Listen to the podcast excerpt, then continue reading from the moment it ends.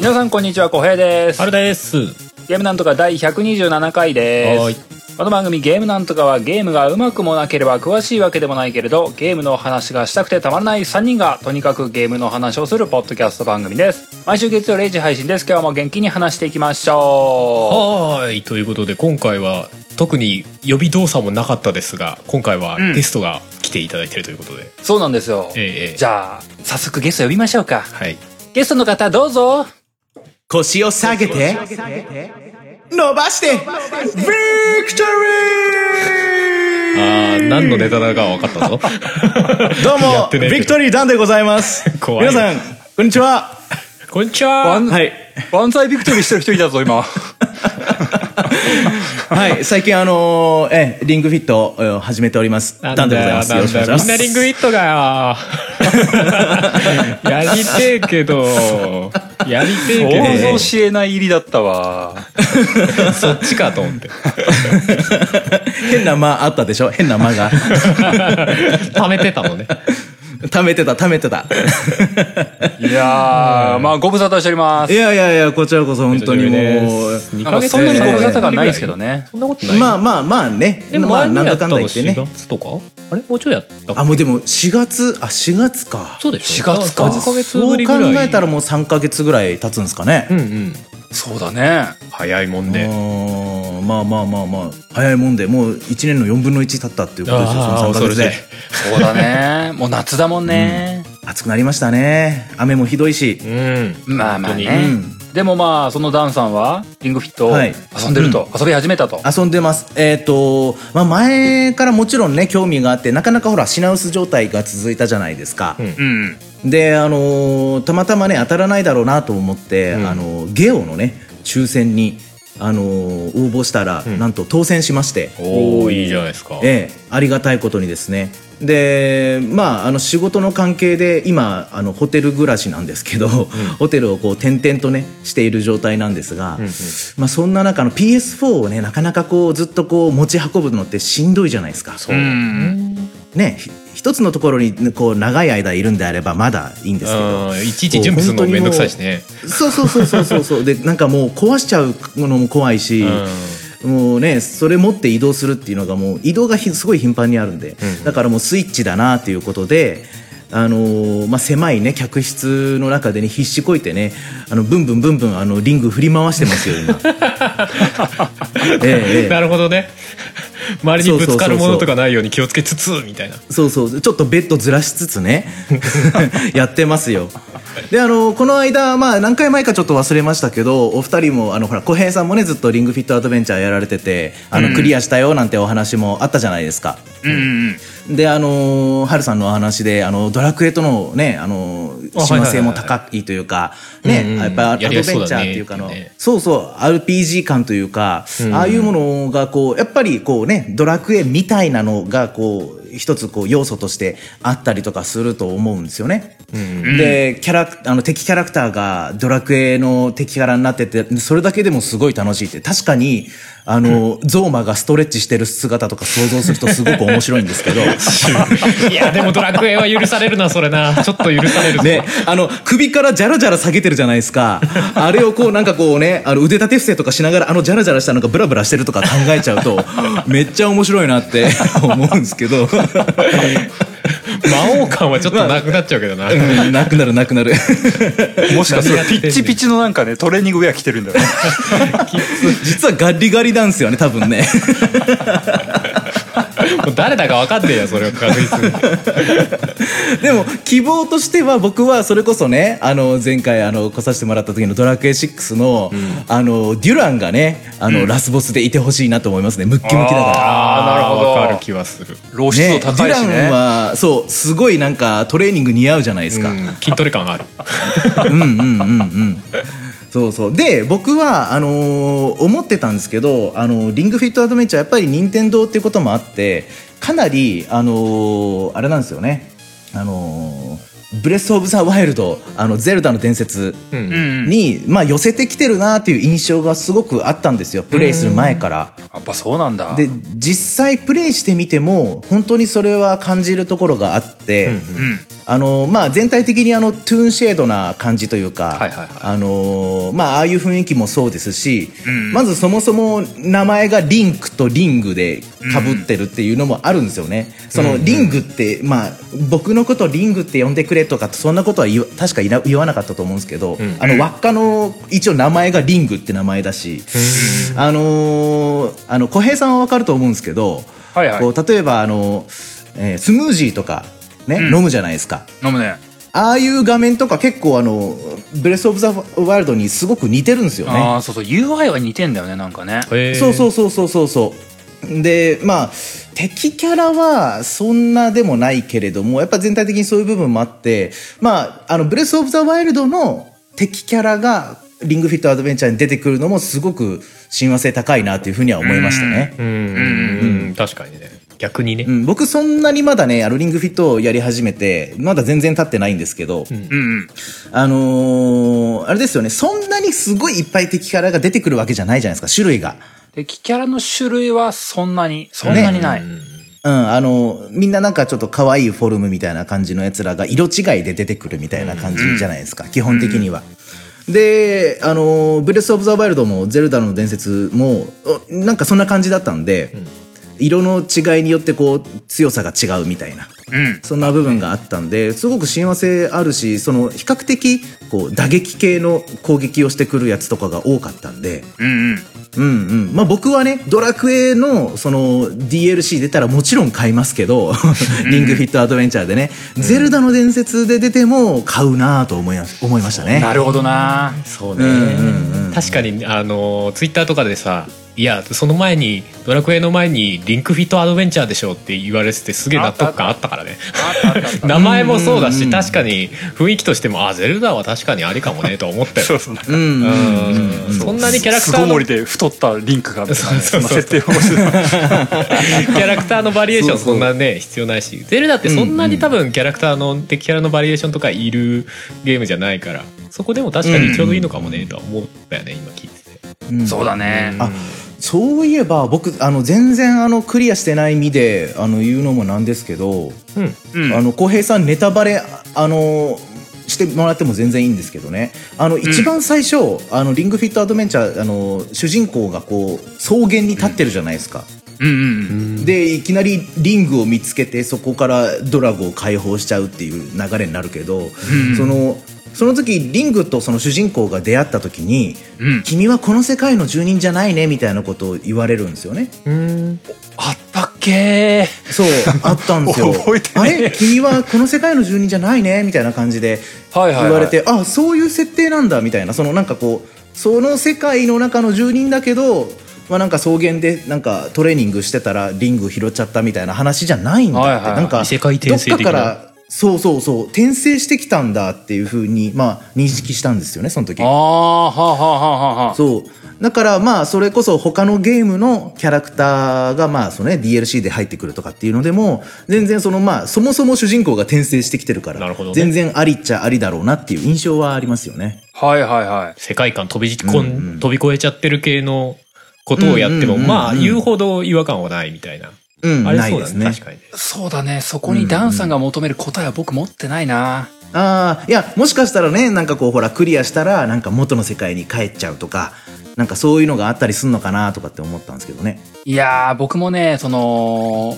ある意味一周目の世界はちゃんと終えてるんですけどもうんうんうん。その先のところの結末があるのかどうかまでは追ってないんですよねああなるほどでも確かにおっしゃってましたもんねそのあのなんていうかその後の世界みたいなのがあってその、まあ、いわゆるループ制じゃなくってそのクリアした後みんながこうちょっと平和になった後にまあそのままトレーニングも続けていこうみたいな世界観だみたいな。っそうそうそうそううんてことは主人公は元の世界には戻ってないってことですもんね。なんか話聞いてる限り戻る気がなさそうだけどねそもそもね そう全然全然その設定覚えてなかったぐらいですわそうなのみたいな あそうだったっけって普通になったよ今いや僕の勘違いかもしれないけど確かね言ってたんですよねそうやって。うんまあまあまあ、なのでまあそういうね、あのコラボとかあってもいいなって、まさしく本当僕も全然クリアしてないですけど、あの1.5求むっていうやつですね。 そうだな、えーまあ、ハルさんもね、いつしかうんはいあリングフィットアドベンチャーやれるといいなとあ思ってますよそうですよまあその前にスイッチ手に入れないといけないからねなかなかハードルが高いよねあーそろそろ品い薄終わると今思うんだよな今でもいやそそれもそうだけど、まあ、金額的にもねうんうん、うんまああるよねというところもあるしまああ次世代機も来るしな遠からずそう PS5 もあるしなんかそうだね PSVR のね先とかどうなるのみたいな話もあるから、そうだな、いろいろね噂は飛びよ飛び交ってますけどねそうそう俺はどこにリソースを割くべきかみたいな 今すげえ悩ましいタイミングだとは思うんだよねまあ、お金の問題だけじゃなくてね時間の問題もありますしもちろんもねちろんそれもあるけどまあでもリングフィットはねやってみたいんだよねあれだけ少なくともあれはやってみたいよねっていう感じはあるんだよねそうだいねやーなやんっかぱすごいなと思いましたねあ任天堂本当にすごいなってやっぱ感じる作品で他すよねの何かであれはねか変え難い感じがあるからねさすがにねうんうんうんうん他のゲームだったらある程度ね、まあ、似たよったゲームというかさアクションだったらアクションみたいなさ、うんうんうんうんゼルダみたいなやつみたいなことはできるかもしれないけどさ、うんうんうんまあ、オープンワールドのゲームなんかねいろいろあるからうんうんうんあーそれでもリングフィットはねやっぱどうどうにもならんからねまあ任天堂そういうゲーム出すこと多いけどさそうだね独自路線がねうん多いですねそうそうそうそうそうそれはまあまあいずれねそうですね、まあもしハルさんがこの先リングフィットアドベンチャーをする機会があればねその時また話しましょうか、 そうだねもう多分その頃では20週遅れぐらいのタイミングだけど 今みたいな まあそういうの気にしない番組だけどね そうですよもう今日のメインテーマも何年ぶりの話なんだっでも20年ぶりぐらいなんじゃないの下手したらていやた多分そんなもんよ本当に時間的には多分そんぐらいだよね本当にもうえもっともっとあんのか多分いや2000年ぐらいだと思うよ発売されたのって確かそうちょうど2000年ぐらいだったと思いますよ、そんぐらいだよね、そうなうのよ、んちょっと詳しくは覚えてないですけどああ2000年です2000年8月26日ええあーじゃあ20年遅れの話題を今日ここでぶっ込むというねはいまあ聞いてる人はタイトルで察してるかもしれま せんけどまあ、まあ今日はダンさんも来てもらってますしいつものドラクエ会というところがありましてですねはいいつものです ねしばらくやらねえって言ってたやつそがれやらねえって言ってたな本当 思わずやっちゃうってな、まあもう熱鉄は熱いうちに打てとこれをやらないと浩平さんが先に進めないから、そうなんですよ僕はちょっと僕に8をやるタイミングをくれと思ってましうんた、うんうん何を隠そう僕がドラクエそうだ前回ダンさんが来てくれた時以来はいあれ以来まあちょっと僕ムーンやってたとかっていうのもありましたけども、うんうんあれ以降はドラクエ7をやっていてそのドラクエ7をようやくクリアしたんですよなるほどおめでとうございますえー、でもすごく衝撃的な内容でうんでもこれ過去最高傑作かもしれんって思いながらでおーなるほどただその情念が強すぎて今8に進めずにいるって いうねちょっとねまあ、ジレンマがすごいんですちょよっとここでね消化してあげて成仏させないと僕は8に進めないってなってるんですよそういうことですよねうんうんうんなのでね今日はねダンさんを呼んでさらにはあの、前回前々回とあの「ドラクエ7」の思い出をみんな教えてくれって「ゆるぼするわ」っていうのもありでうんはいもう今日は徹底的に「ドラクエ7」の話をしたいっていう回でございます、はうんうんそんなわけで早速本編入っていこうかと思いますよはい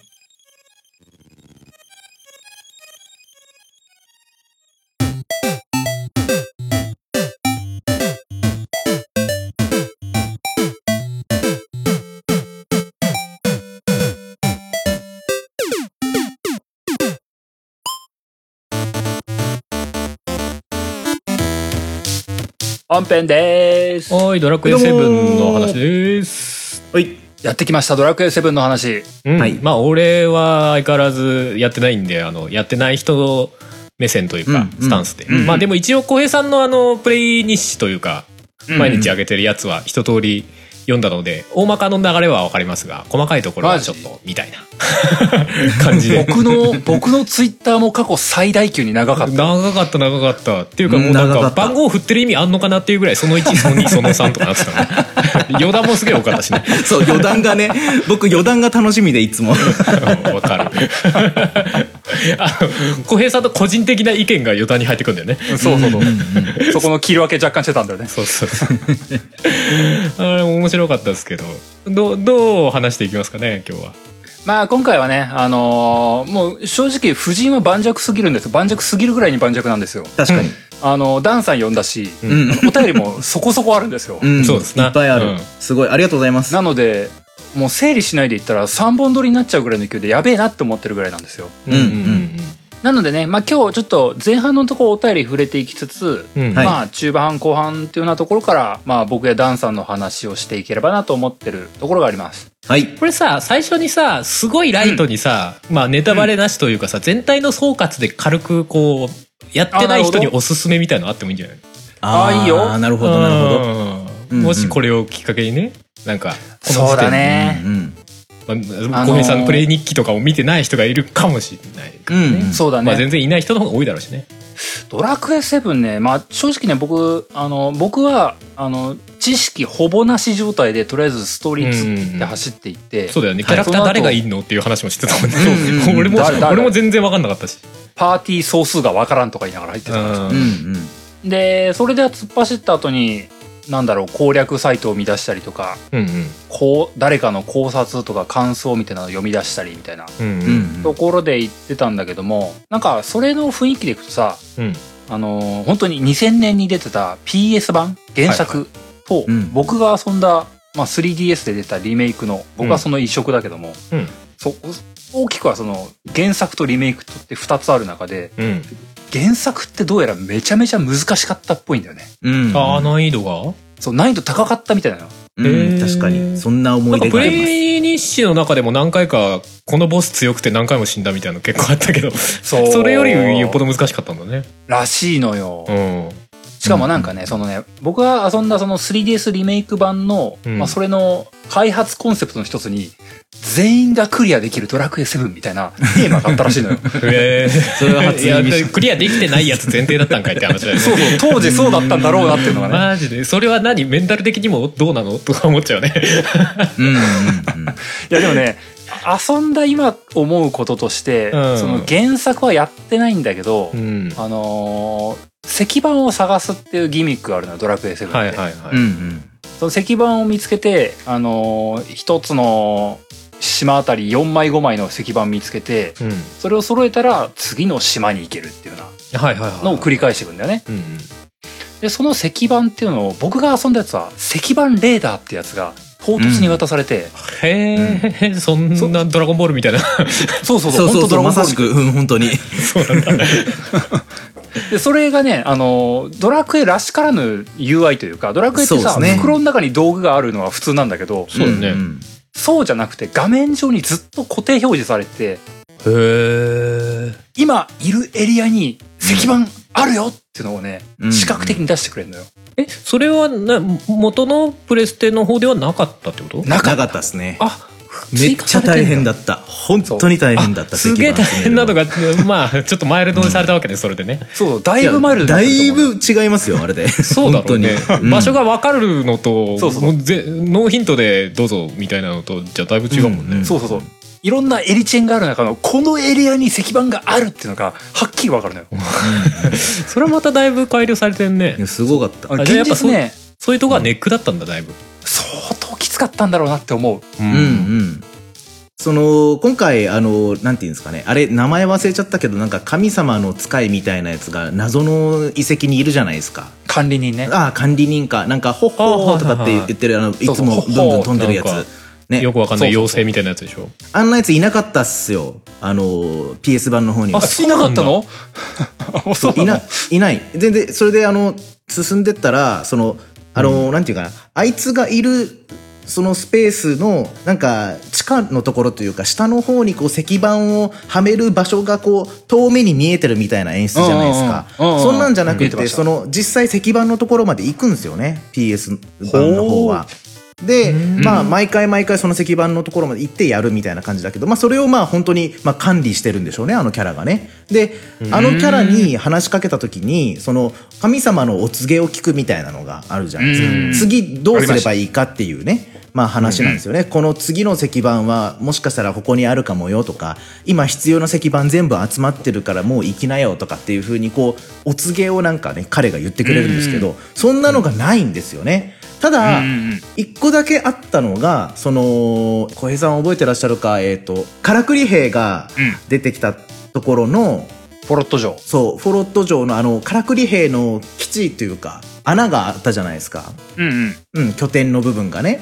あそこに、その、まあ、クリアした後、そのクリアした後というか、その、そこを解放した後に、現代の世界でこう行くと、占いババアみたいなやつがいて、ああはいはいはいはいはいはい多分、このスマホ版とかで、こう、話しかけると、占ってあげるよっていう風に言われるんだけど、何も見えないって言われて、なんだよっていう感じになっちゃうっていう話なんですけど、別にそこに何の進展もないんですけど、PS 版の時にはあそこで、そのせ次の石版がどこにあるかっていうヒントをもらうみたいな。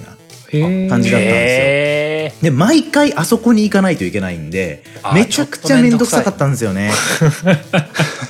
そうそう。だからそういなるほうどね機能をね、全体的にこう、あそこの謎の、いわゆるこう、一番こう、一番行き来するところに機能を集約してるっていうのと、先ほど小平さんのおっしゃった、その、まあ、ドラゴンレーダーみたいなね、あの、石板レーダーがあることで、うんもう一気にまずは、そもそも敵が強遊びいとやすかくなるうんぬんとかもあるけど、そう、あの、すごくやりやすくなってますね。そううん。だから多分ねあの今日お便りとかでもらったやつも、うんその多分ねクリアしきれなかったっていう人もいるんだろうなっていうのをね、うんうんうんうん感じる内容が多かったんですよ、確確かに僕はクリアしたけどとか、なんあかのセブンに関してはすごいなんかクリアまではいかなかったみたいなのを結構見かけた気がする。そうなのうんよ、うん。で確かに遊んでるとまあ確かにほ今までこう1から6までやったけども、うん、難しいんだろうなっていう要素は多かったのよね、うんうん。でしかも PS 版はあのフリーズとかもあったらしいっていうのがあねはいはいはうんうんちちまちま見えたりしてい。うんうんうん。あのーまあ、全体的にお話も結構重めなお話が多く、うんうんうん。その上難易度も高く、うん。フリーズしちゃうと確かに心が折れる可能性は高いなと思う。とどめを刺されるのねフリーズでねバキッて。ああそうねまあそういう意味では今のそれこそ浩平さんがやったようなスマホ版は。まあそれこそうそうそそうプレステ版で心がばっきりいっちゃった人も今ややり直してみると意外といけるかもっそうなのよ。ていう感覚あのは強いのね。クリア、あの時できなかったっていう人がいたら、うん、スマホ版 3DS 版はやりやすいと思うんですよね。かなりやりやすいですね。うん。まあスマホなんか今誰でも持ってますしね。そうそう。そこにあのなんかこう後悔があるんだったら、スマホ版のドラクエ7はおすすめっすって力強く言いたい。うんうんいいね。そまあ長いけど。う。長いけ、長いけど長いな。長いですね。うん。そうそう。ここれ石板何個あんのって見ながら思ってた わ。えそんなあんのみたいな。うんうん。まあまそうそあうでも逆にその世界観をずっと楽しめるっていうかさうん。そういう意味では長くていいところもいいとも言えるんだろうけどね。まあ現実僕プレイした中でねやり込み要素みたいなものはね、あんまりしっかりやりきらなかったなっていうのもあるしねうんううんんうん。そのモンスター職業、うんうんうん。あのハルさんやってた6とかでもさうん、ドラゴンとかいう職業とかあああったはじゃいなはいいはいあったよね。どどドラゴンが職業なのみたいなやつね。うんうん。あれのあれの超進化版があったんですようんうんそうですね。セブンにはうん。僕攻略も何も見ないでなんかあの仲間のガボをスライムにしてわあスライムの格好になったとか言って遊んでたんだけど スライム職業がスライムってことそう職業スライムだよねちょっと見た目スライムになるだよ確かに途中で見かけたけど、スライムって書いてあって えこれキャラクターのななスライムどういう状態と思って うん。職業なんだねやっぱねそのまあそれ僕ほぼ農知識でやっててスライムにした後に、うんなんかドラゴンスライムにしてとか言って遊んでたんだけども、はいはいあのこれ果てねえなって思って途中でやめたんですよモモンスターになるのもうやめたっていうふうに僕はなったんですようね、んでクリア後に攻略サイトを見てうんそのモンスター職業の実態を見た時にうんちょっとねあこれは確かにもう100時間必要かもしれねえってうん。思 いうや、レベ実ルの際それぐらい必要ですよ。やばさだったのよどういうこと、あのねモンスター職にもはいは下い級職と上級職みたいなのができてて、あこれとこれをよ、マスターするとこいつになそりうます次のモンスターになれてそして全然違う発生のあっち側の下級職を極めてこっち側の上級職を見て合流するとすげえモンスター職になれるみたい なマジでなんか系譜みたいになってるわけしかもねどう考えてもゲーム中にノーヒントだったねそうマでジすよね。全くヒントはないですね。あじゃあもう完全にやり込み要素とししてなのかな、でしょうね。だと思うねストーリー上は特にそこになる必然性はなかったえうんうんうんうんうんただ、鬼強い仲間が待ってる、 結果的にね、うんそう待ってるっていうのがねへえただああいうのをやっていくとうん多分相当な大ボリューム6の比じゃないねそうですね そうでしょうねうん63週くらいできるんじゃねえかっていうぐらいのボリュー ムだっただから単純にストーリーだけでも6より超えてそうな雰囲気だったもんね、うんうんうんうん長かった、うん長い、えろ6もね大概長えなって思ったのよ正直うんうんうんまあ言ってましたねそうねうんそうあのーまあ結構行ったり来たりするもんね現実、世界とさあのー、うん幻の大地があってさ話的にうん、こうん一通りあったのに書いてあんのこっからとか思った もんねこで一旦終わりかと思ったら全然終わりじゃねえし書いて え狭間の世界とか言ってたどんだけあんのって言ってたうんただセブンは、うんその裏世界みたいなのはまあなかったんだけどうんその石板に行ったか過去とうん石板を終えた後の現代っていうので、まうあ、んいわゆる二枚軸の世界なんだけども、うん、うんもうその世界2つだけなのにめちゃくちゃ長かったねうん長いそうだろうね2つっていうかまあめちゃくちゃ複数世界があるみたいな雰囲気だったもんね特に石板の世界がねそうですねそうめちゃくちゃ長いしリメイク版とはいえ石板揃ってるっていうのがなんかちょっと自信ない時があってねわかるうんなんかあの今なんか2つ分ぐらいの石板があと1枚状態でチューブラリンなんだけど取り逃したみたいなやばくねみたいなその感じがね襲ってくんだよねどこ戻ればいいのみたいなやつわかんねえっつってまだね最初のうちは例えばじゃあ一つの石板集めましたでうん過去の世界行きましたクリアしましたで戻ってきたらそこのね島が復活してますでその島に現代で島に行ったらなんかいろいろ石板手に入れますそれで全部の次の行くべき島の石板が集まりますっていうのの繰り返しなんですよ最初のうちは。うんうんね。だけど、もう後半になってくると、もう今、浩平さんおっしゃったみたいに、もういろんなところが歯抜け状態で、で、どこへ行って何したらどうなんのみたい な。で、あその、一応まあね、あのーほら、石板レーダーがあるから、あ、ここかと思ってこう行くじゃないですか。で、手に入れたと思ったら、あのーふしあの、石板かっこはてなみたいなね。そうそうそう全然違う石板出てくる赤とか、今までね、赤とか黄色とか青とかっていう種別だったのに、はてなってついて、これ違うんかいみたいなね。そう欲しいやつじゃねえとか言ってそうそうそうそうあそーう。何へーそれみたいな感じになったりするんですそよのね。辺はなんつうんだろうな癖みたいな癖が強いみたいな感じなのかないいか悪いかは別としてうんうんゲームのシステムというか流れとし時てね、代時代柄もあると思うんだよ、うんあの完全なさあのオープンワールド的にさどっからでも行けたみたいな分岐があるような見え方をしつつ、うん結局一本道なんだよねうんそうだね確かに。確かに。うんうんうんそこにねあの本当はこの足りないかもしれないとかって迷いって実はいらなかった気がするんだよね僕うんんそうだねいや確かにねちゃんそと素直に進めてれば、うん順当に集まるみたいなね。うん、うんうん。そううん、確かに集める石板を集めるっていう行為自体はなんかゲームの面白さとして機能してるかって言われるとなんか話聞いてる分には普通にじゃあ石板普通に直接もうボンって渡された方が早いんじゃねみたいなさそうなのよそこはちょっとね感じるところはあったねうんうんそうそうそういうところはね確かになんか僕なんかそれこそ PS とかそういう実験的要素が多かったハード感の時代だったからこそ、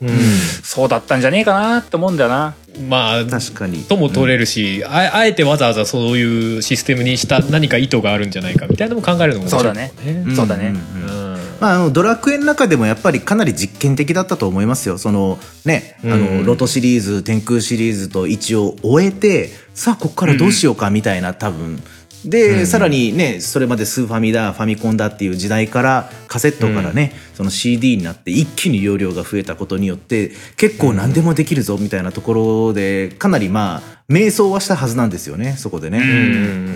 ん、まあ内容量もね多分もう、まあ、前もお話ししましたけど、ね、その容量的にだいぶ解放されてちょっと興奮して詰め込みすぎたみたいなところが多分ある んでうん、うんまあ、それをまあ成何立でも入れれるぜっつってねそうそうそうそう成立させるためにもまあちょっと右往左往しなきゃいけない動機の一つとしてやっぱりまあ石板っていうのは、まあ、でも比較的分かりやすかったかなと僕は思いますけどね。うん、うんうんそうようね、んまあでもやっててまあや一通りやり終わって思うのはうんあのーストーリー的にな、まあまあ、さっきも言ったけども重たい内容は多かったんだけども、ううんうんんあのーまあ僕個人としてはエンディングを迎えてみたらうんうん救われた感じがすごく強かったのでうんうんそうですよねその6みたいなえ何どうなったのみたいなのかっていう感じは全然ない感じですよね、セブンそはうねちゃんと完結してた感じはあるね変にそうそうん伏線を残したとかっていう雰囲気じゃなかったねうんそうなのよすすっきりああよかった終わったーってなったから、うんうんうんうんまあ、僕は割とね「そのセブンという作品自体はすごく好きなのよね。うんううんんまさしくなんかもうね家族っていうものに最後こう集結していくみたいな感じじゃないですか、うん最後のエンディングのムービーとかもねうんうんうんうん今までってさ複数作品で一つの物語というかさそのロトシリーズならロトシリーズうんとそかうだね天空シリーズってやってたのを一作品でまとめたみたいなそんな雰囲気感じるな、なるほどそうだね、うんん昔だったらもしかしたらこれ別の作品になってたんじゃねみたいなぐらいの 感じがちょっとあるうん、確かにねうんうんそれをなんか一つにこう詰め込んだというかうんそんな感じするかな、うん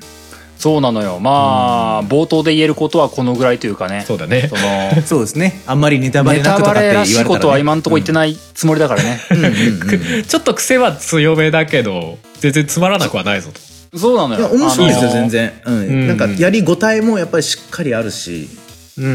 ん納得もできるエンディングだしまあいいと思う、うんいい本当にいいゲームだと思いますよ、うん、と思う、うん読んでてなんかそんなに悪い感じはしなかった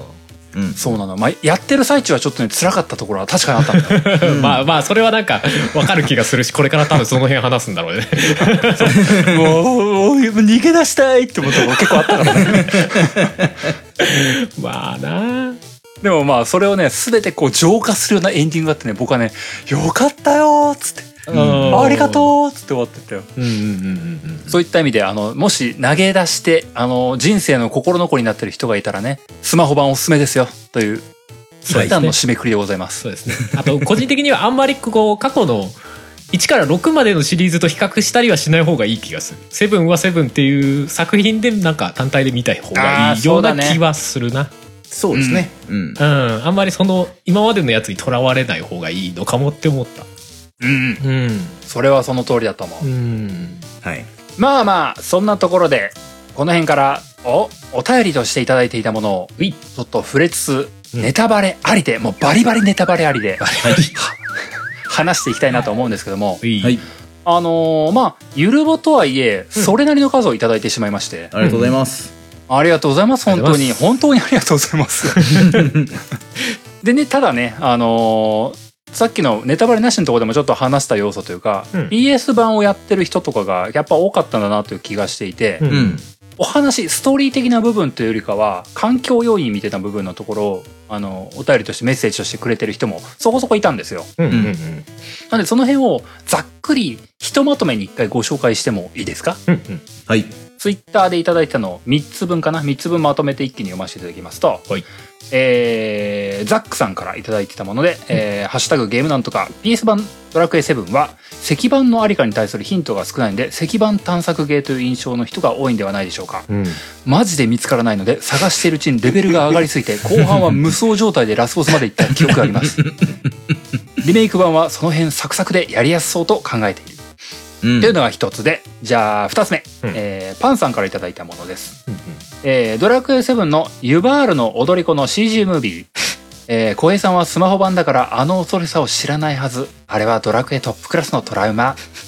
うんそして三つ目、えー、ミズリュウさんからいただいたもので、えードラクエ7の思い出。PS 時代はフリーズで有名でしたが、うんえー 3DS 版なら関係ないだろうと思っていました。しかし、ネリスとザジ、過去、吹き溜まりの街にいた姉妹、えー兄弟の決闘場のイベント後でフリーズしま した。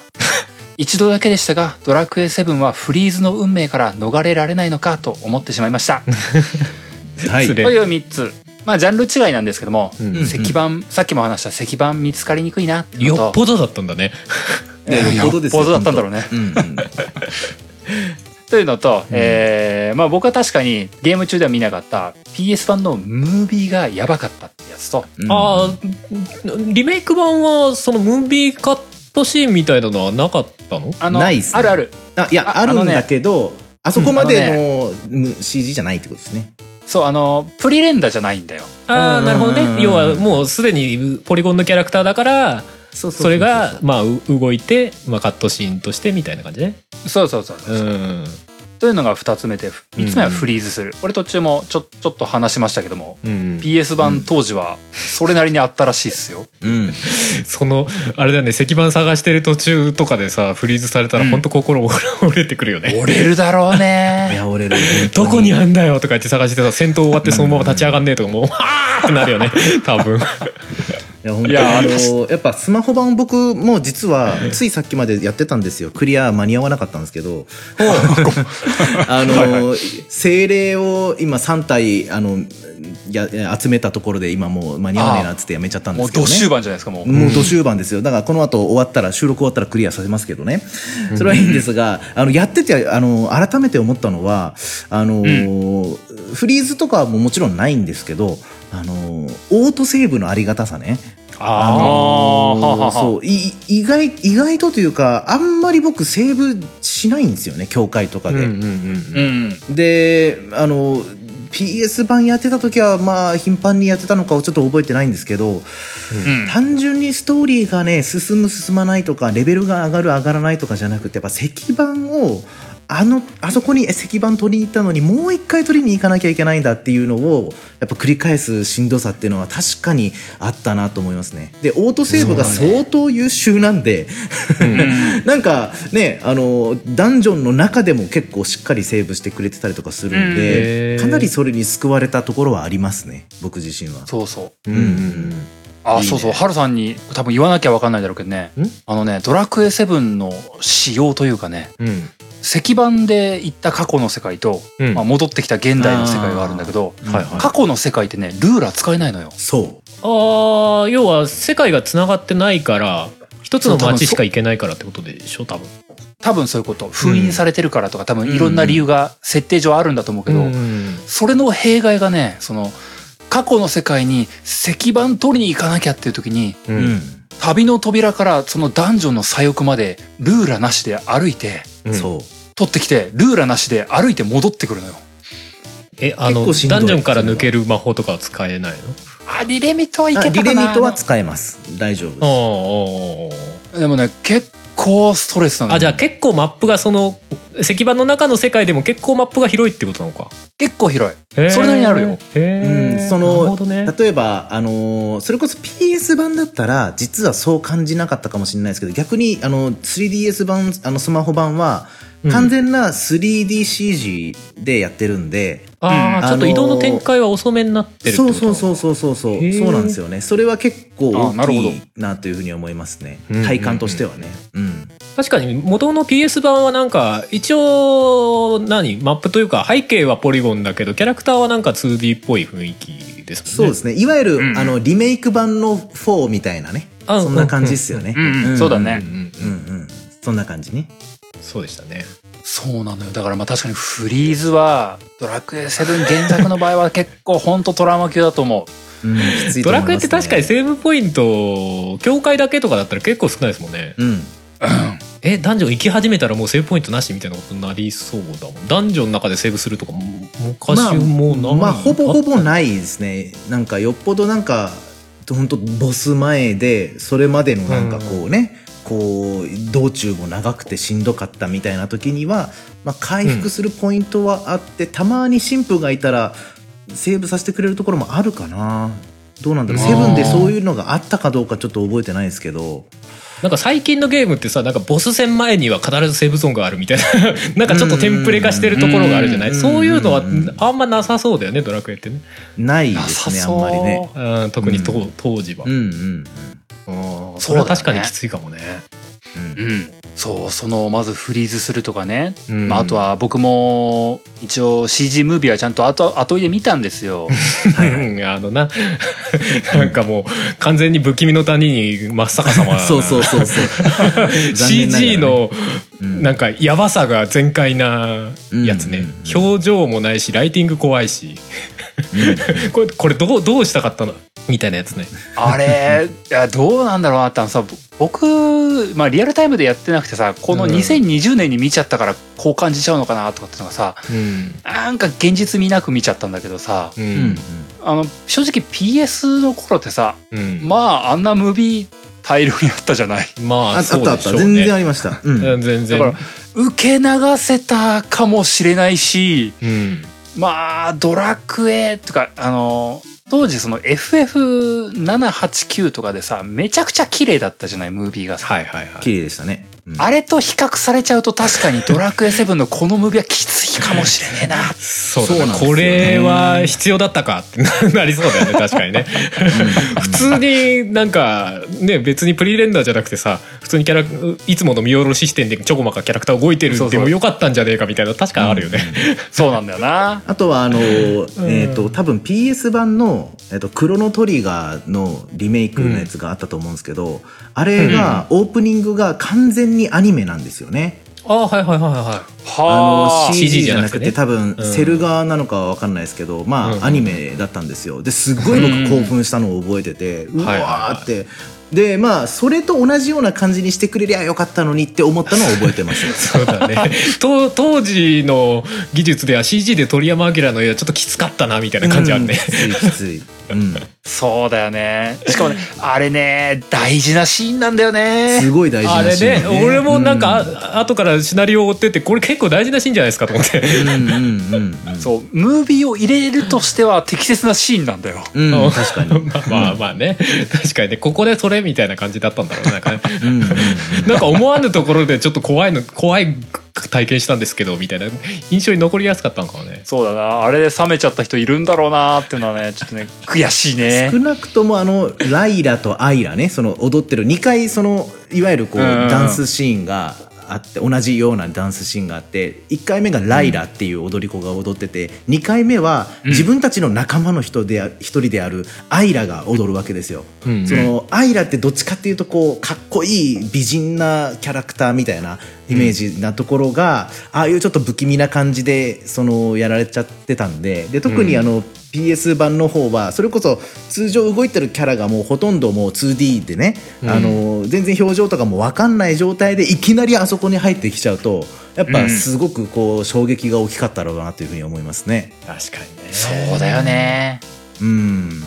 だからね、なんかふ、不遇だった面は、セブン多かったんだろうなって結構思ったあのね。技術的になかなか難しい時期だったんだろうねねエニックス的にはね、うんとは思うよねまあ過渡期ですよねしょうがないそれは。うんうんうん。そうそう、そういうこと思っちゃうのよね。うん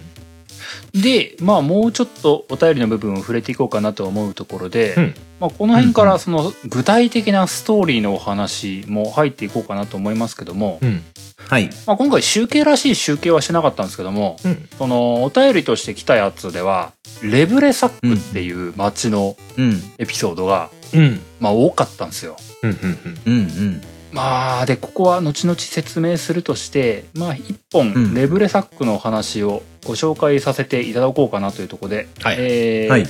一本お便り読ませていただきますね。うんうんはいえー、小江さん、春さん、ダンさんもおりますでしょうか、えー、小江さんに感化されてドラクエ熱が再燃したライチですということで、ライチさんという方からいただいてます。ありがとうございますありがとうございまえーす。ドラクエ7は PS 版の思い出なんで思い出の多くはとあるワンシーンの前後といったつながりがあやふやな感じでした、うんえー例えば村の中でうねうねするツタがトラウマとかあー BGM ごとに時間を止めてしまう時計台がトラウマとかあでしかし中でも悪名高いレブレサックの村の話は強烈に覚えていたんですが、うんえー小江さんのツイートを100%楽しむために思い出を掘り返そうと攻略サイトなどで復習していたら驚きの考察があり販売から約20年経った今新たにトラウマな思い出が加わったんでこちらのお話をさせていただきたいと思います。うんえーレブレサックの話を軽く説明させていただきますと過去の世界で、えー呪いによりレブレサックの神父様が、えー魔物の姿にされてしまって、えーそれを知らない村人たちに火あぶりにされかける事件が発生、うんおかしいことに気づいたルカスという少年が主人公たちと共に村人たちを止めようとするも逆に追放されてしまいます最終的に主人公たちが呪いの元凶を倒して神父は火あぶりの直前で元の姿に戻るんですが神父は、えー村人たちの罪悪感をいつまでも感じさせることがないように自ら村を出ていきます完成したメロビトたちがこのことを石碑に記して後世に伝えることにしました。かっこここまででも十分辛いと。うん。で、えーこのこの後しかし、えー主人公たちが現代のレベルサックに訪問すると石碑は主人公たちを魔物の使い神父を英雄とする内容に作り変えられており、うんえー話の通じつまを合わせるために神父の墓まで勝手に作られている始末村で唯一正しい歴史を伝え聞いている少年リフは嘘つきと迫害されていて、えー主人公たちと元の石碑のかけらを見つけて、えーそれを見た村の子供たちと一緒に真実を知ることができました、うんしかし村長はその破片を見村長にその破片を見せるとなんと村長は村のためだと言ってその破片を砕き証拠はないと言い放つ、うんこの後味の悪さが多くの人をトラウマになっておりけれども村の子供たちは正しい歴史を今度こそ伝えないといけないといういうふうに決意してくれるという救いのある話では一応ありました、うんそう思ってました、ところがドラクエ用語まとめウィキではこのようなことが書かれておりました村の子供たちの中には一人だけ石碑を見ていない女の子がおり他の子供たちが真の歴史を知った中彼女だけは父親から彼らの言ってることは嘘だと教え込まれていると、うんゾッとしました村は確かに魔物による問題からは救われたんですがこの村が本当に抱えていた問題は村人の間の不協和音だったんではないでしょうか、うんルカスから始まった少数への迫害排他的な考えはまだ続いてしまうのかそんなことを考えさせる余地を残し20年越しのトラウマシーンを生み出したこの村そして今作でこのような人間の可能性と、えー可能性の希望と不完全による脆さを前編にとして描き切った堀裕二さんに脱帽したというお話でしたうんうんそれでは長文ながらありがとうございましたといった内容でしたこんなお話がございましたレブレサックこれはもう、はいまさしくっていうか、すごく逆に言うと分かりやすい、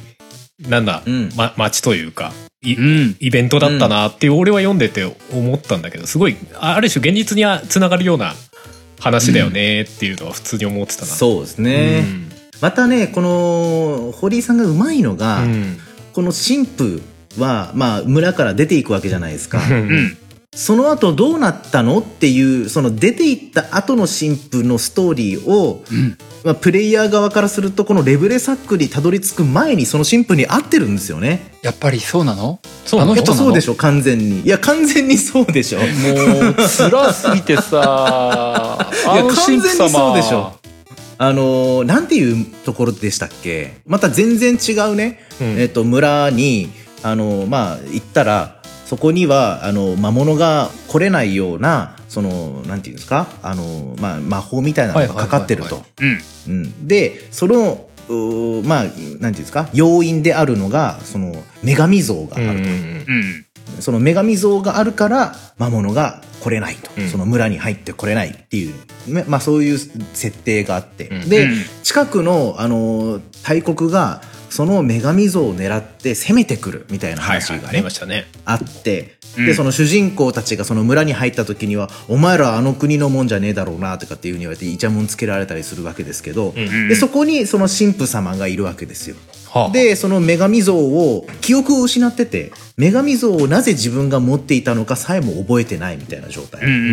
んだけど、長年その村に、まあ、あの、たどり着いて数、数年す過ごしてて、で、まあ、あの、最終的にはその村もね、あの、襲われちゃうわけですよ、結うん局。うんうん、なんでかってその女神像をこんなのがあるからいけないんだって言ってそこの村長の息子がうん壊しちゃうんですぶっよ、壊しちゃうんだよあいつ、うん俺そう人間が争い合うのはこれがあるからだみたいなねそうそうそうそうそうそうああなるほどねって思うじゃないですか、は確かにねってこんなものに頼っちゃいけないみたいなそういう話かなって思ったら、うんいけないんだって壊した瞬間その敵の敵国の兵に化けてた魔物たちが「ウェーイ!」って言って「イェーイ女神像なくなったイェーイ!」っつって襲いに来るわけですよ。作戦通りだみたいな感じ人人間じゃなくて魔物でしたうわうわうわうわって。そうそうそうそうそうそうそう。で、それを知った神父は、主人公一行と、その村長の息子だけを、その、はいはいはい教会の地下に、ね、あうの、んかくまって、うん自分が狙われてるっていうふうに思ってですね、うん自分が出ていけばいいんだって言って、出ていくわけです。あーそうで、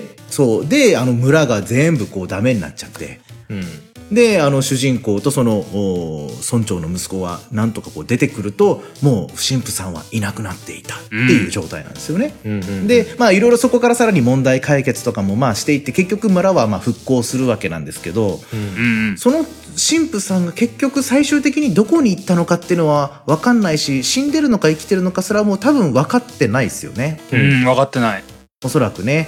う。んでその持ってたそのなんでその女神像を持ってるのか分かんないって言ってたその女神像と多分同じものだろうと思えるものがこのレブレサックの村にあるんです。へうんえそうだね置いてあるんだよねそう。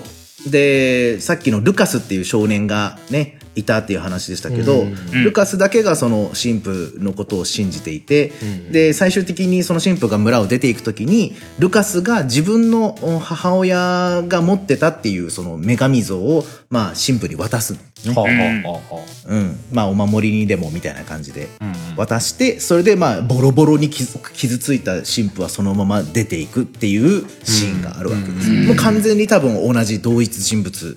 なんでしょうけどね。そうだそよのねほそう堀井さんとしてはその多分まああえてもちろんそうしてるんでしょうけどそのなんていうんですかねそのもう最初に神父がプレイヤー感覚から見た時に最初に神父がその神父が出てきた村の話って、うん結構しっかりもうちゃんとあの解決してるんですよね。うんであの神父ってどこから来た人なんだろうとか、うんあの神父ってなんで女神像を持ってたんだろうとかって結構あの伏線と思えないぐらいの話なんですよあんまり。ううんんうん、で、そうだこねこに来てああそっかってやっぱ思わせるっていうのもあるし、やっぱりねその他のお便りくださってる方もいおっしゃってますけどそのあの新婦ほどそのね 振り回されてる人いないというか そうだね、まあ、結す局ごいなって結果最終的にどうなったのかやっぱり分かんないしねわかんないですねねえそうだねそうなんですよねなんかそこの話だけ聞くとすげえ救われねえ感じがしてなんか心が痛いそってれいうかのオンパレードですからドラクうんエ7まあそうだよねそんな話ばっかりだよね、うん本当にねそうそうなのよ本当にうん現実その神父様自身もさ結構そのすげえ辛いっていうは立ち位置になるわけだけどさ、うんあの、はいまあ、そのレブレサックっていう町に来て、うんその少年ルカスを信じようとして「うんうんう分んかった分かった俺も信じるわ」って言って「手伝うよ」って言ったら、うんうんうん村人にボコボコにされるんだよね、僕らも。うんうんうんうん言ってたでねなんか魔物がいる山にさパーイって捨てられてさ「お前らここでくたびちべ」みたいなこと言われてさ「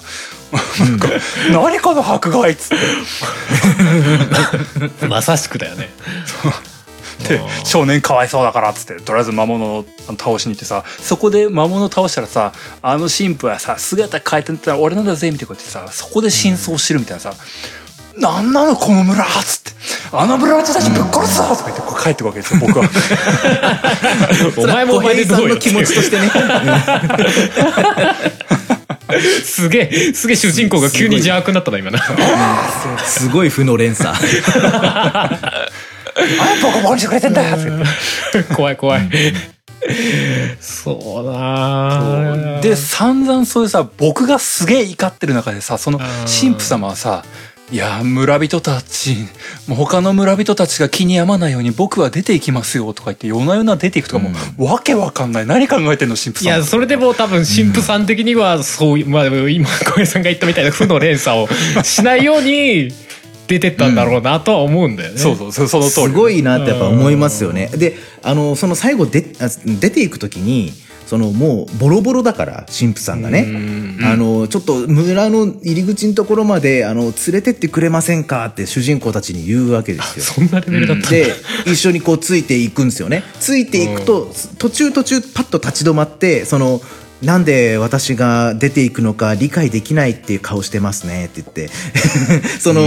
自分が出ていくのがなんでかっていうのをこう淡々とこう説明しながら入り口にたどり着くっていうところがあるんですけど、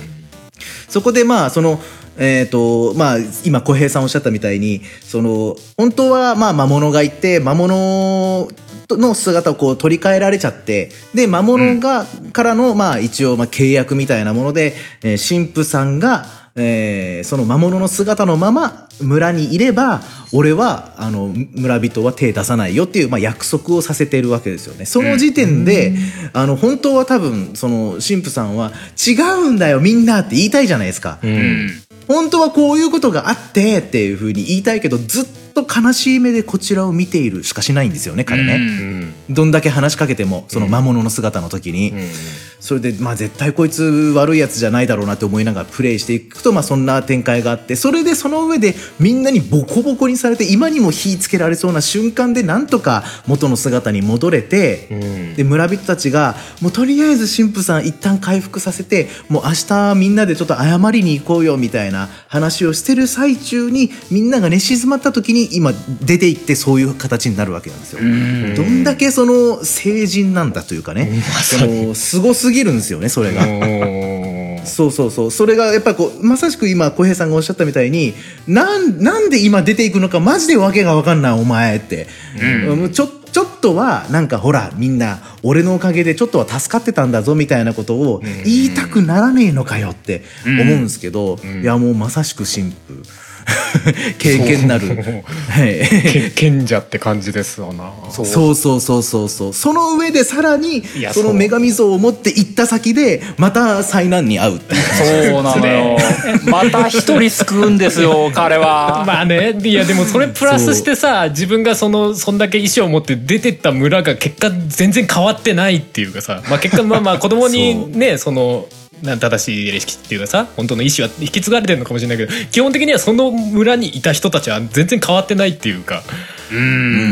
その意思に気づいてもらえないっていうのがなんかもうきつーと思ってね。そうなんだよね。でまたねごめんなさいねあの僕そのレベルサックの話で言うと、はいはいその現代に戻ってきた時に、うんそのまあそのいわゆるえっ、とえっ、とごめんなさい名前が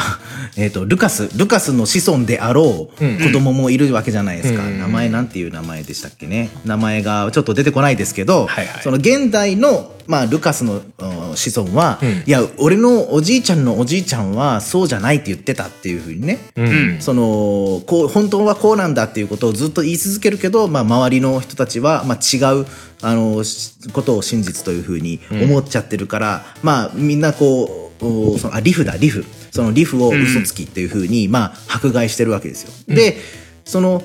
昔の過去のルスあのルカスは両親が殺されちゃってるんですよね魔物にね。そうなんだよね。で一人きりになっちゃって、まあ、その女神像しかちょっと頼れないみたいなそんな状況なんですけどリフには親父がいるんですようん。うん親父がね、うんで親父普通のなんかこう木こりなんですけどそいつに話しかけても「え息子はさっきあの出てったけど」とか「さっき帰ってきたよ」とか普通なんですよねどっちかっていうと、そのだってそのリフの家系はみんな嘘つきだって言われてるんですよってことは親父も言われてるんですよ当然、うんうんね。だけど普通なんですよ。で、さらに、その、誰がそのセリフを言ったのかは、えー覚えて、あ、そうだ、なんかその、リフの子供、リフのその友達うがん最初リフのことをいじめてた友達たちが、あのーガラクタ置き場を掘ってたら石板を見つけて、その石板には本当のことが書かれてた。うん。これリフが言ってることと一緒だって。で、リフが本当のこと言ってて、周りの大人が嘘ついてたんだって。え、なんでっていうふうに、まあ、ショックを受けるっていうシーンがあって、うんその上で子供たちで、じゃあ、俺たちで本当のことを広めようみたいな形になるんですよ。で、それで大人たちに、あの、本当はこういうことだったんだよっていう、こんな石板見つけたんだよっていうふうに言って回るんだけど、誰も相手にしてくれないっていう、悔しがるっていうシーンがあって、うん。で、その中で、リフの友達が、リフのお父さんに、本当はこうだったんだっていう話をしたときに、うん。うん。リフの親父は、嘘が本当になることもあるんだよ、みたいなことを、で、言い、諭すんですよ、そのリフの友達を。言ってた言ってた。そう。それ聞いたときに、リフの親父って思って、なんかこ う、なんていうか、そんなに住みづらい村出ていけよって思ったんですよね。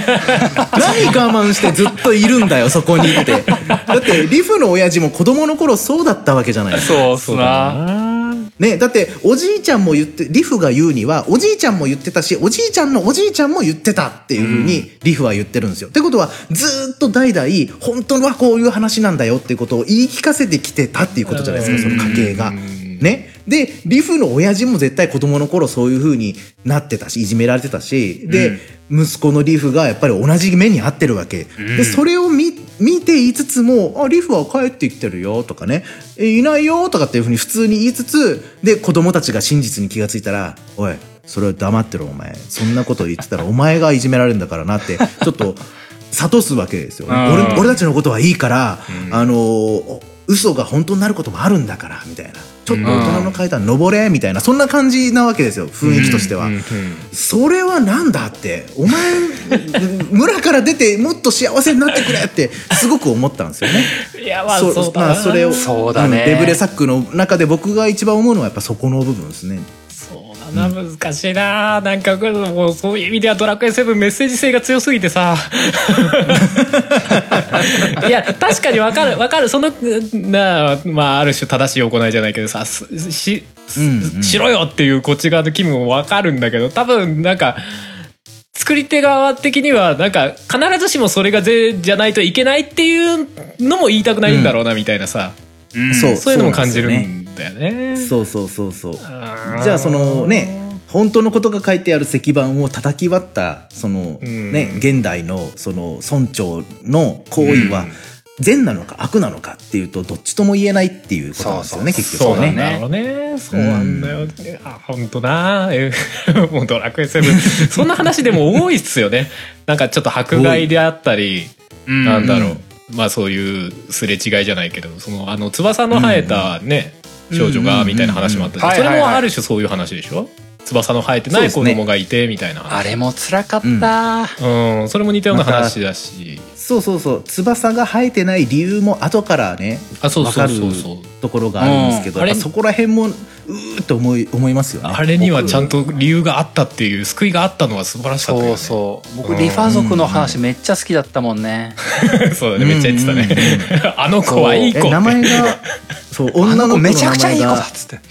そうリリなんだなんだっけなんでしたっけリフィリアフィリアとかあフィリアフィリアだそフうィリアうんそうフィリアがまたできすぎなんですよねなんか精神そがうそうだね。そうだ。あの子もかなり成人だったね。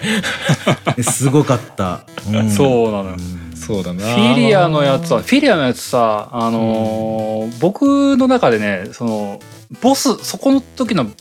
ストーリー上すぐボスと戦うことになるんだよね、うん、うん、うん。うんあのなんかレブレサックとかってボスとの戦いのとこに重あなんかスストーリーの重きが置かれてなくてさうんうんあのうんうん戦い終わった後にモヤモヤしたことが連続してチクシャーとかって終わるパターンなんだけどうんうんうんうんはいはフい。ィリフィリアの話のところはあのフィリアのために俺が戦うしかねえみたいな流れになるんですよあボスへのヘイトがすげえ綺麗に湧くねいい話だなって思ったのねあー、まあ、ある種、まあテンプレ的なまたね。うんうんうん最後に語る質があるっていう話だよね。そうですね、うんうんあそこのボスがヘルヘルクラウダーって そうめちゃくちゃ強いそうそうそう そう入ってめちゃくちゃめちゃくちゃ強いんだよ本当に本当に強いんですよーなんあれあのマリベルが抜けた直後のボスじゃないですか、マリベルいなくてアイラが入ったばっかりかなそう。で、ちょうどね、いつも毎回僕プレイするたびにそうなんですけど、ちょうど、あの、うんいわゆるこう、バトルマスターとか、うんうん賢者とか、そういうのが一旦終わって、また一般職に戻った瞬間なんですよね、あそこって。あ僕の中のサイクルとしては。あ。うん僕もそうでしただから強い状態から、そうでしょ、強い状態から、またこう戻っちゃうんですよ。うんううんん。でまたね「ドラクエ7」のねあの残念残念というかもうちょっとどうにかしてほしいと思うところは、まあまあ、バランスしょうがないんでしょうけど、うん6までと違って、うんその上級職で覚えた呪文とか特技が忘れちゃうんですよね。その他の職そ業うに転職すると使えなくなる技が出るんだよ、えーえ、そうまマスターみたいなことにはならないんだ。うんならないんですよ。はそれが辛くてねもうあそこだからヘルクラウダーにたやっぱあの前僕がね5の時にブオンを倒す時のやつってあったじゃないですか。はいはいはいあのーえっ、とメガザルを覚える覚前えにる倒すぞ直前みたいなねうんそうそうそうそうメガザルを覚えちゃうと一気に楽になっちゃうからでそれヘルクラウダーっていうのがベホマラーなんですよねあれあー一気に全体攻撃で90とか100とか一気にバーンってあの真空波でね、うん攻撃してくるともうそれだけでもう何にもできなくなっちゃうんで、うい。んベホマラーがあるとそれが一気に楽になるんですようんうんうんなるほどだからベホマラーを覚えてない状態で戦って勝つっていうのが僕の中のその一つの基準としてありますね、はいはいはいセブンの中では。は。うん僕あのヘルクラウダー戦のところあのまあダンさんが言ってくれた通りというか僕、まあ、小平君は最初船乗りなって上級職の海賊なってみたいなルートで行ってたんですよね。うんはいはい。でそこの海賊極め終わって次何すっかなとか言ってなんかあの羊飼いとかになってたんだよね確か ね。また、これめちゃんこ弱い状態だったんだよね。うんうんうんうん、わかなんるわかかる。すんげえ間抜けな格好してさめちゃんこ弱いしさうんでガガボとかもね、あのーちょうどねまあなんかやなってみっかとか言ってあのスライムとか遊んでた時期だったん ですよ。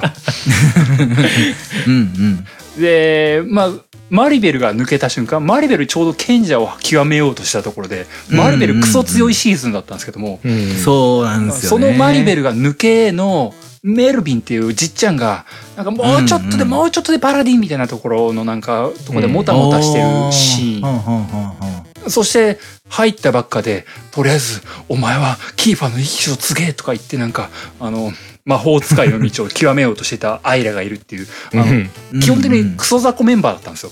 みんな打たれ弱いですね。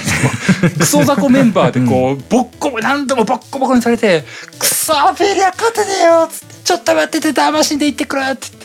言って元のやつに戻してうん そうう、泣きながら逃げ帰ってね、ビリア待ってて待ってて、一回現代行って騙しんで行ってくれっつって、小平君一回海賊戻って帰ってきたから ね。シャーとか強い方に戻してもうもう今ならボコボコにしちゃってたよとか言 って、本当はやりたくなかったけどなっつってああって言って、でも、しょうがねえんだわ、あいつ許せねえからなっつって。 いいねそう、だからね、あのヘルクラウダー、ヘルクラウダー戦って多分狙われてんじゃねえかなって思うぐらいにすげえ強かったのよ。すごいい強やい。だからそのもともと強い上うんうにんそのキャラクターのね入れ替えとかのタイミングとちょうど変な谷の時期にはまっちゃうんだろうねうん。そうそうそうそう。そのなんていうかそれまでのボスとは明らかにその攻撃力っていうか戦闘能力が全然違くてで、うんまたあの仲間を呼呼ぶんですけどそいつがああやっなんかあのーあのーなんかふわふわ浮いてるねちっちゃい雲みたいおな。たまじゃくしそうそうみたいなやつをね、うんそうそうそいつがあのずーっとラリホーしてくるんですよねうわそれがしんどくてしんどくてたまんなかったですねあきついーねひどかったのよ、うもう。でもだからね、 まああの戦いすごい辛かったけど、勝った時めちゃくちゃ嬉しかったんだよね。んうんそうですねなんか、初めてこのドラクエ7の旅で全行を成したっていう気がしたんだよね。全校ああなるほ そうど、だね最後に変にもやっとするような終わり方ではなかったもんねあの話に関してはねそう。あそこのところは割と、あの、一回綺麗に収まるんだよね。うんうんうん確かにそうですねあの子が村を救うことのきっかけになり、うんであの子自身も、まあ私は別に翼なんかなくてもいいんだってみんなにもう知ってもらえたしみたいなこと言ってこうめちゃくちゃいい子やないかい、うん本当に神の石くれてな、うん大事にするよねっつって、もう僕は綺麗に去っていくんだよね。 そうだね割とスッキリ終わってたよねそう、よ、うんよかったぜって、初めていいことしたって言ってこう、うんこれからもこういうことあればいいなとか言ってもう、割かしすぐ先に、あのレベルサックの街が待ってるんだけどさ、あそっかその後なのか全然なんですシよェねプ様ーとか言ってもう 上がり下がりが激しい激しいもう情緒不安定になるんだわ、ドラクエ7はな。まあ話がバラバラだからなっていうのもあるんだろうけどな。うん。うんうんそうそう。でも一つ一つの石板のところが、まあ、ハルさん言ってくれたみたいに綺麗うにん、完結してるからね、遊びやすくはあるんだよね。そうだろうね。だからね。まあ、この辺ぐらいからね、だんだん本質的なネタバレにも入っていきたいんだけどね。ふいふい。はいなんか、いい塩梅の時間なんだよね。あらもうです早かそう。はいはい。早いあ本そ当うでなんすかかあそうなんですよ。まあ、あどこまで行くんです全か今回。前編後編と分けるとして、うん。はいまあ、僕の話とか、ダンさんの話は後半に持ってくとすると、まあ、前半あと10分うんある。かないかぐらいですけども、はいダンさんなんか言いたいこととか触れたいお便りとかありますかまあ、ハルさんがあってもいいですけども。うん。えーどうですかハルさんえ、俺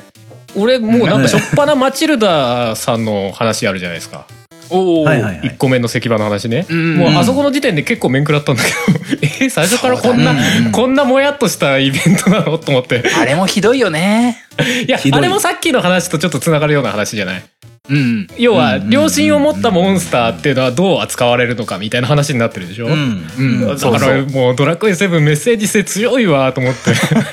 いきなりこれかと思ってさ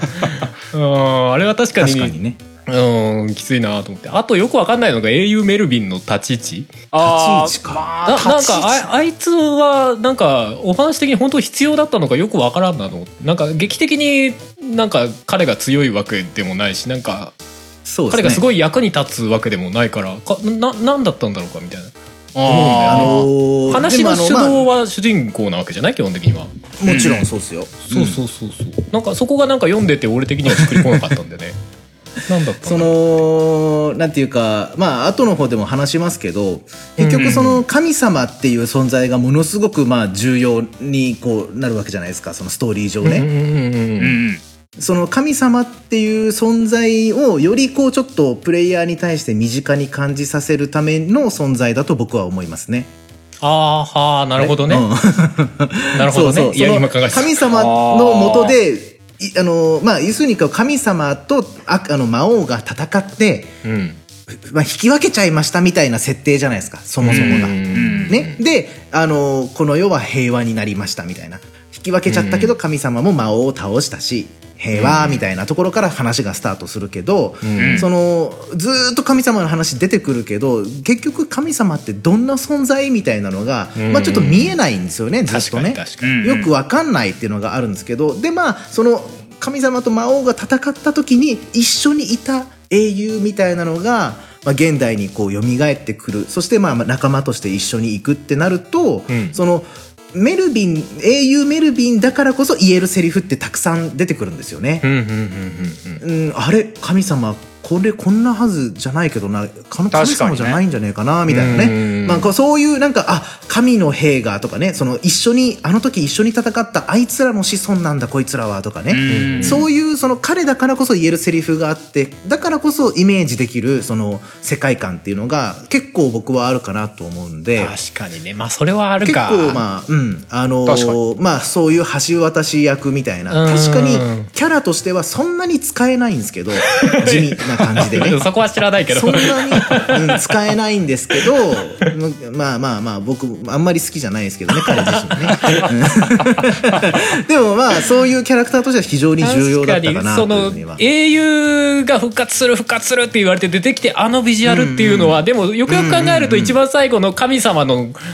まあ、ビジュアルというか存在を考えるとなるほどなっていう一周回ってあ,、あるところはあるんで納得するところはねうんだから、まあそうだそねの振りだったと言われるとああまあ確かにそういうことかっていう気がするまあでも俺細かい発言とかは分かんないから正直その辺は分かんないんだけど、まあまあまあまあまあ、まあ。そうそうそうなるほどね、うんうん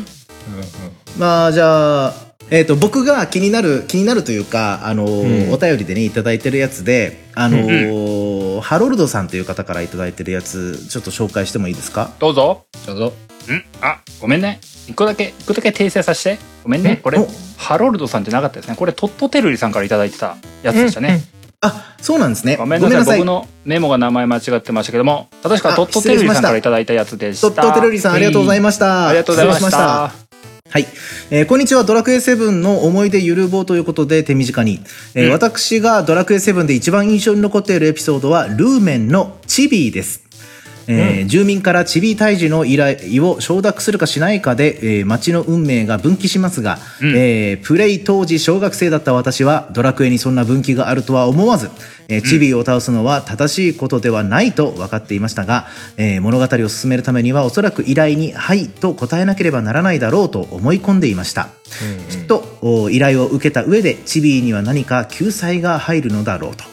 しかし、えー実際にはそんなものはなくあっさりチビーを倒してしまいその後やってきた魔物たちに滅ぼされるルーメンの町、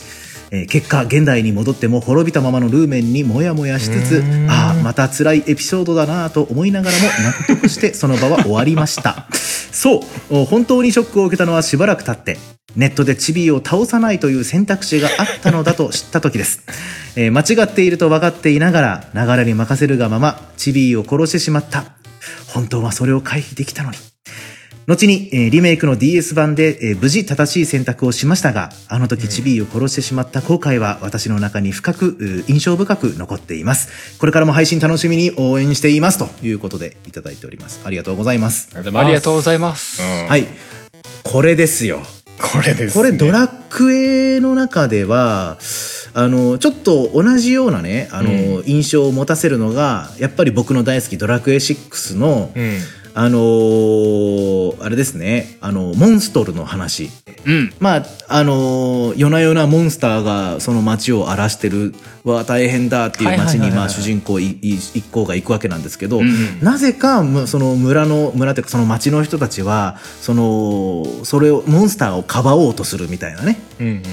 話があってでそのモンスターとの戦闘になったりだとかまあいろいろあるんですけど、まあ、うん結局はそのモンスターはもともとはまあ人間でその夜の時間になるとモンスモンスター化してしまうと。ででもその人はもともと町の英雄で町を守ってくれたがゆえにそんな病奇病にかかってしまっているから町のみんながそれをまあなんていうかこうフォローしているとそれをまあちょっと暴れるぐらいは全然我慢してやろうぐらいな感じでいるというエピソードがあって、で主人公たちが「あなた夜暴れてますよ」っていうふうに教えたらその人がいなくなっちゃう。うん。うん。で教えずにその病気をコントロールするための、まあまあ、理性の種っていうのは与えると仲間になってくれるっていう、まあ、その2つの選択肢があって、んえーまあ、もちろん初見だったら場合によってはそのその人が仲間にならずにそのまま話が進んでっちゃうみたいな、っていうことも全然あり得るというあそこまでのその分岐っていうのが。そのまあ、ドラクエシリーズの中では結構珍しかったなと思ってたわけですよドラクエ6やってた当時、うんでも、うんセブンのこの話で言うと、まあ、セブンは全体的に過去の世界に行ってそこの問題を解決したら現代に行くとそれこの街が復活しているそれの繰り返しじゃないですか。うんでこのルーメンという街は実はそのチビーの話以外にまあチビーというねモンスターがいて、まあ、街の富豪がお金持ちがチビーっていうのをこう可愛がってね名前をつけてモンスターを育てちゃうんですよね。うんそれを町の人たちがみんな怖がって、ちび退治してくれって主人公たちに言ってくる。けれどもそれを受けるか受けないかっていう選択肢の分岐があると。うんで、ちび以外にの問題、もう全部で3つかな 問題が連続していろんなモンスターが襲ってくるっていう問題があって、それを全部、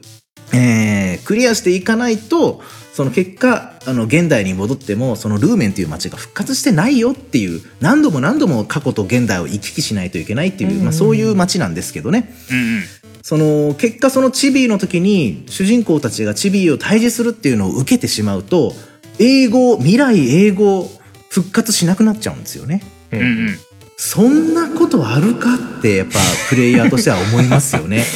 いや全く救済がない。うんっ。ていうかそもそそうもだねねドラクエってある種英雄譚なわけじゃないそう。そうなのにその選択で全く英雄譚じゃないであろう 選択肢がある、うんでもモンスターを倒すっていう意味では英雄譚なのかもしれないけどっていうこの、うんこの解釈のところよねっていうさでもその選択させるっていうかあるっていう、すごいよねや。本当に、そうだね。マジでかって思本う。当にしんどかった、これは。え、選んじゃったっ すかい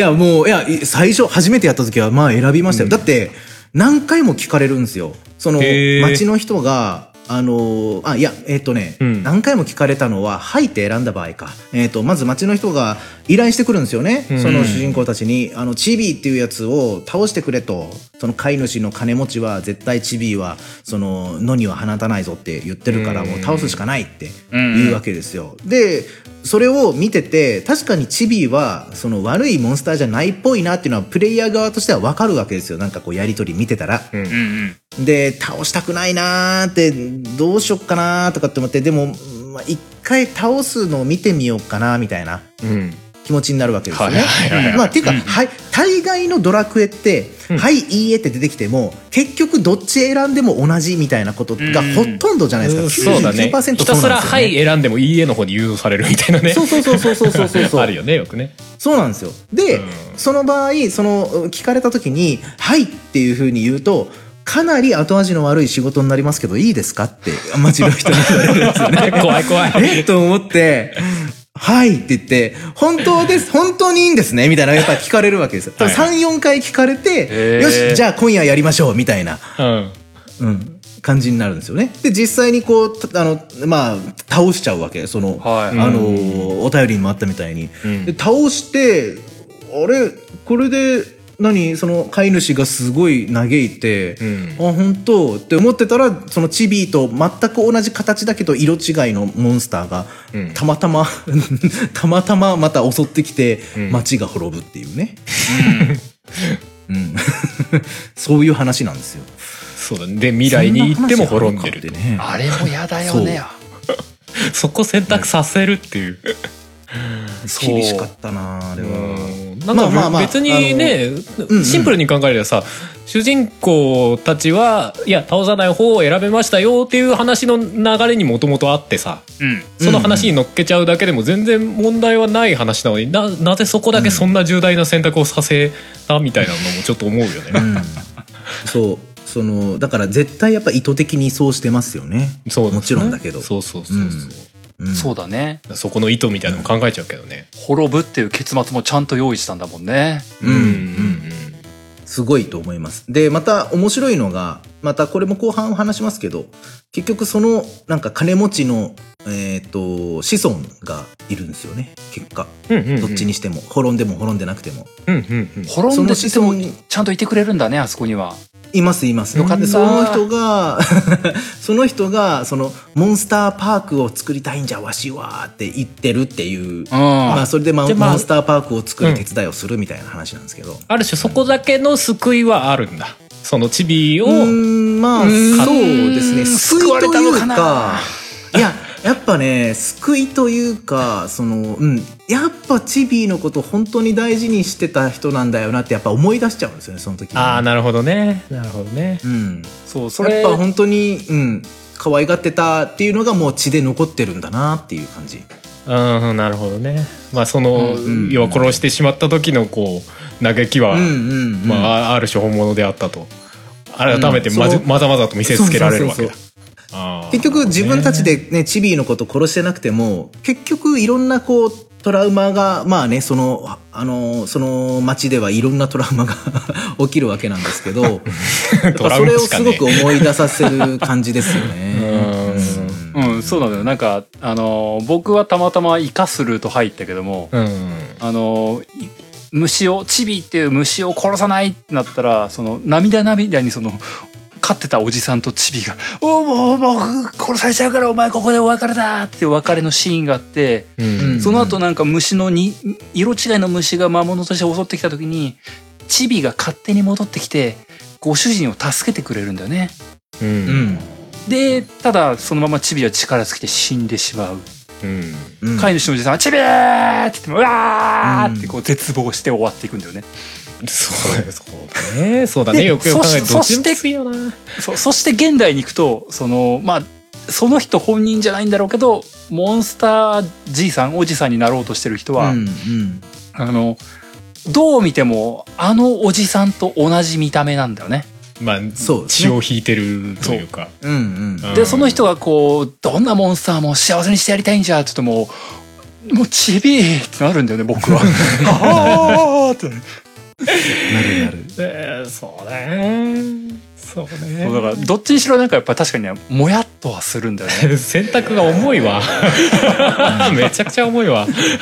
意外とねそのチビの前に実は仲良くなったそのお金持ちのおじさんとうんあの仲良くなったモンスターっていうのがいてそれがあの爆弾岩なんですよね。あああったあったあったあった。うんうんうんそうそのまあ、まずそもそもおそのおじさんのお屋敷が魔物に占拠されちゃってるよというところから始まるんですよその町は。うんうんでその占拠してる魔物の、まあ、中ボスみたいなのを倒してそのあその家が、まあ、取り戻せたよやったねって言ってに戻ってきたら占拠してた時にずっといた爆弾岩がそのまま居座ってるっていうところからそのそのおじさんと魔物との心の通わせが始まるんですよ。うんうん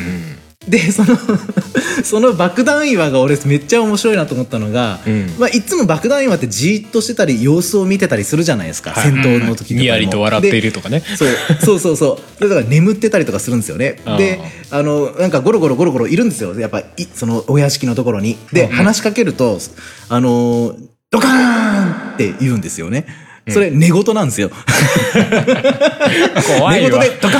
ーンって言って でそれに対して2階にいるおあその家の主がびっくりしてるみたいな「あーなんかさっきすごい音鳴ったよね」って で一緒に暮らしてるとなんかこいつ可愛く思えてきたんだよねっていうふうにおじさんが言っててでその爆弾岩もまんざらではない様子っていうところに全然別のんめっちゃ強い魔物のあの植物の魔物の根っこがそこを襲ってくるんですはよ。いはいはいあバーンって根っこがその屋敷を貫いて襲ってきて、そっかあれもそれで同じそやしつただら爆弾岩が、 爆弾岩がうわーって言ってそのまま自爆するっていうね。そうそうチビーと同じことを結局するんですけど、おじさん守ってくれるんだよそう、おじさんを守ってくれる。うーってそこでおじさん最初1回目のダウンみたいなね、感じになるんですけうんど、その爆弾岩も僕はすごいなんかいいキャラしてんなって思いますね。そうだね。そうなんだよね、はいもうおじさんだけがその村でさ魔物に心を開いてる異端児になってるんだよねそうそうそう。そうそう結局そ完全にねこなんですよね。要は、まあまあへへ変なやつとして扱われてるそうわけそうでしょそう魔物ビビるのって普通なんだけども、おじさんだけが魔物に心を開いちゃってるんだよね、でもそうそう心を開いてることが、まあ、ゲーム的にはももはやいいこととされてるわけだもんねそうそうそ流れとしては、うん。うんうおじさんは別そこにになん狂ってるわけじゃないっていうのはこっちは分かってるんだよねうんそうそうでも自分が本当に村人だったらあいつ狂ってんなって思うかもそねうそうっていうことを言いたいげだよねやっぱりねそうなのよね、そうそうそうそ。重いうわあの村人たちの動機もしょうがないよねってやっぱ思えちゃううんうんうん感じですよね。うんうんうんそうだよな最初のマチルダさんもそんな感じだしな、そうなのよそうなんですよ。大体そうなんだよそうなんですよ。いやだからすごいメッセージ性がさ他のドラクエと違うよね全然違う。全然違いますよね、なんかね魔物が出た困ってる、助けて旅人が来た助けてくれたわーやったで終わりじゃないですか大体一つの街が。うん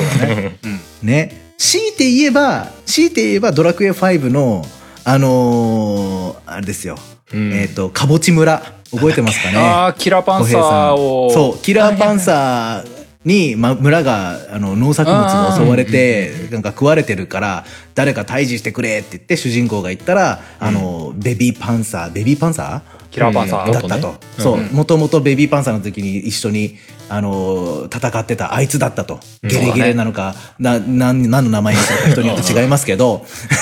プックルなのかねわかんないですけど、そいつが大人になってたっていうことで、まあ、仲間になって嬉しいねやったねって、そのリボンのエピソードとかもあるし、そうだねちょっとやっぱいい話やんってなるんですよあそこでね、んパパスの手紙も見つけるしそうだね、パパスの剣も手に入れてたもう一生つ一生これ装備してくとか思って そんなことはないんだけど。 ドラゴンの杖の方が全然強いんだけど、まあそれはいいんです けど、それで、その後、かぼち村に帰ってくると、なんだお前らっつって、あの、グルだったんかってそうだね言われて、うんでも、あの、グルだったとはいえ、その、結局問題を解決したことには変わり、変わりねえから、謝礼は払うけどな、さっさと出ていけって言われるんですよね。うんそれ確かがにしんどいっていうか、ええー、って、んなその話の流れに近いかもね確にそうそうそう見えてもしょうがないけどみたいなねうんそうそうそれにそれの全編それみたいなのがドラクエ セそうだね読んでてそんな感じ、そういや基本はさドラクエってやっぱ鬼退治みたいな雰囲気があるじゃないですか流れとしてブね、うんうんうん確かににそこそことはやっぱ違う全体の流れですよねなんか人間の業みたいなものをすごい出してくるなと思って、うんうんうんセブンがね、そうなのよねいやでもそれ,、まあそれでいてこう過去から現在につながってるみたいな部分を出してくるからすすごい作りだなと思ってね、 ううんんまあシナリオをやっぱ作るときは大変だったと思いま すよでしょうねうんそうだろうねまあこんなところですかねそうですね、いいいいお時間になってしまいました今回もはいすいません結局長くなっちゃってそうですねまあまあこのまま実習分も続いていきますけどもね はい来週後半戦ではまた僕やダンさんの「ドラクエ7」のお話をしていければなと思っていますはいはいそんなわけで今週はこの辺でおしまいとしていきますんであとはエンディング入っていこうかと思いますははいはい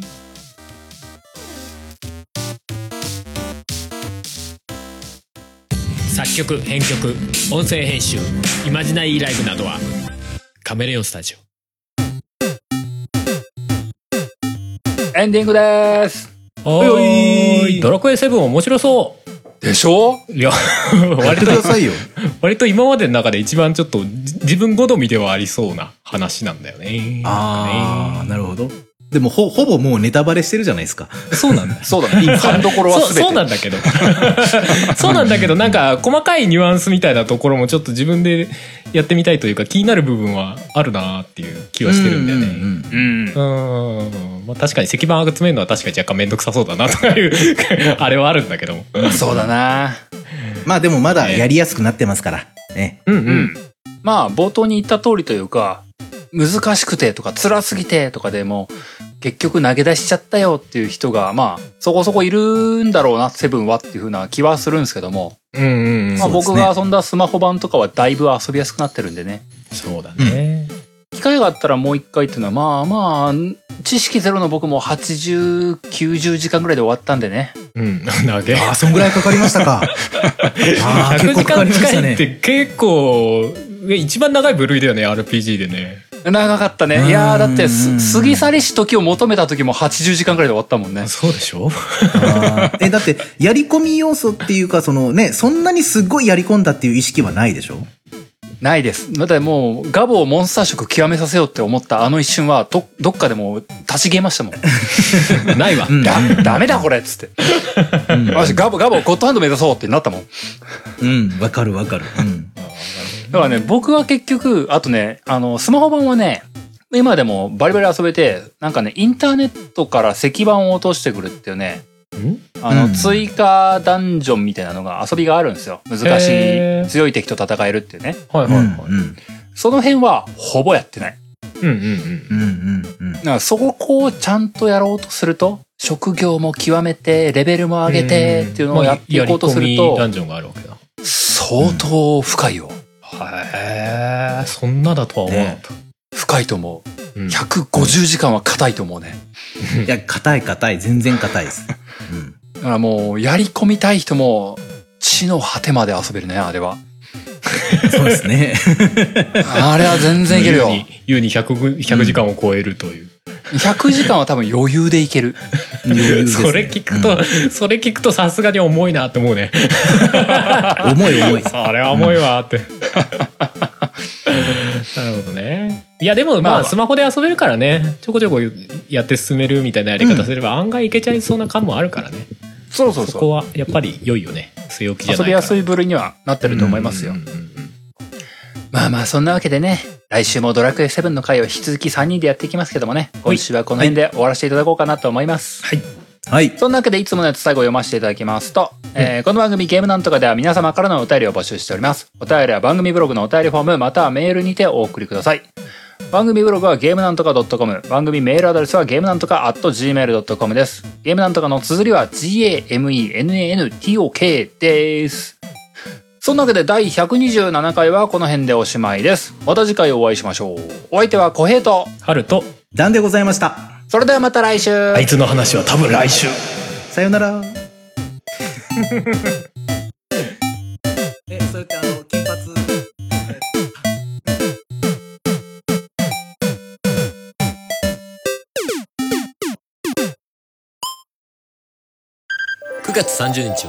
ポッドキャストの日